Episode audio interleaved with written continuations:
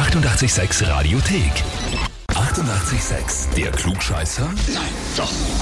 Der Klugscheißer des Tages. Und da habe ich jetzt den Raphael aus Felixdorf dran. Ja, was gibt's? Was gibt's? äh, wer ist denn die Theresa zu dir, deine Freundin? Ja, meine Freundin, genau. Die hat mir eine E-Mail geschrieben. Ja. Und zwar, sie möchte dich zum Klugscheißer des Tages anmelden, weil der Christoph aus Unterwaltersdorf den Klugscheißer nicht geschafft hat und du behauptest, du holst den Titel. Ja, schauen wir mal. Jetzt, äh, also scheinbar vor der Theresa sagst du, ja klar, ich hol ihn, jetzt sagst du, schauen wir mal, gell? Ist ein bisschen vorsichtiger geworden. Ja, naja, vielleicht war der Abend doch ein bisschen anders, aber ich weiß nicht. Nicht wurscht.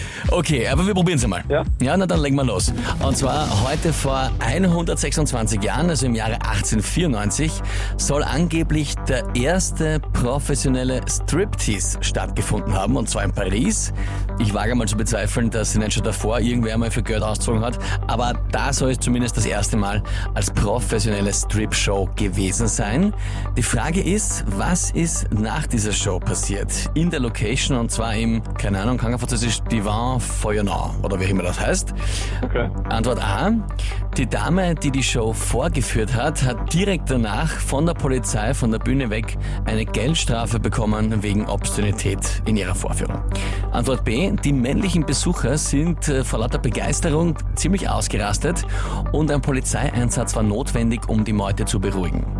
Oder Antwort C. Die Kellnerinnen in diesem Varieté haben gesehen, wie die Männer der Stripperin Geld geben und haben sich ebenfalls ausgezogen und so ist das Lokal zur ersten Nacktbar der Welt geworden. Okay, da kann ich jetzt nur raten. Ich denk mal A. Du glaubst A. Ja. Und mit dem Christopher seid ihr einfach nur gemeinsam befreundet. Also wir kennen uns auch von der Schule und so. Von der Schule, okay. Ja. Das wäre natürlich ziemlich leibend, wenn er den Titel nicht geholt hat und du schon, oder? Ja, Na gut, Raphael, dann sage ich dir, du hast vollkommen recht. passt. Super. Heißt für dich, du bist Klugscheißer des Aber Tages. ich muss da eins sagen. Ja? es war ausgemacht, dass ich ihm die Tasse schenke, also das, was man da bekommt. Das ist aber sehr nett. Ja, Das- nur die Unquote. Das ist sehr selbstlos von dir. Das heißt, du kriegst die Urkunde und er das Klugscheißer und dann seid ihr wieder vereint in Freundschaft. Genau. Na bitte, so wohltätig kann es auch zugehen beim Klugscheißer des Tages. Und wen habt ihr in eurem Umfeld, Bekannten, Verwandtenkreis, Freundeskreis, wo ihr sagt, ja, der müsste sich auch einmal unbedingt der Klugscheißer-Frage des Tages stellen? Dann anmelden, Radio 886 AT. Die 88,6 Radiothek. Jederzeit abrufbar auf radio886.at. 88,6. Eighty-eight, sex.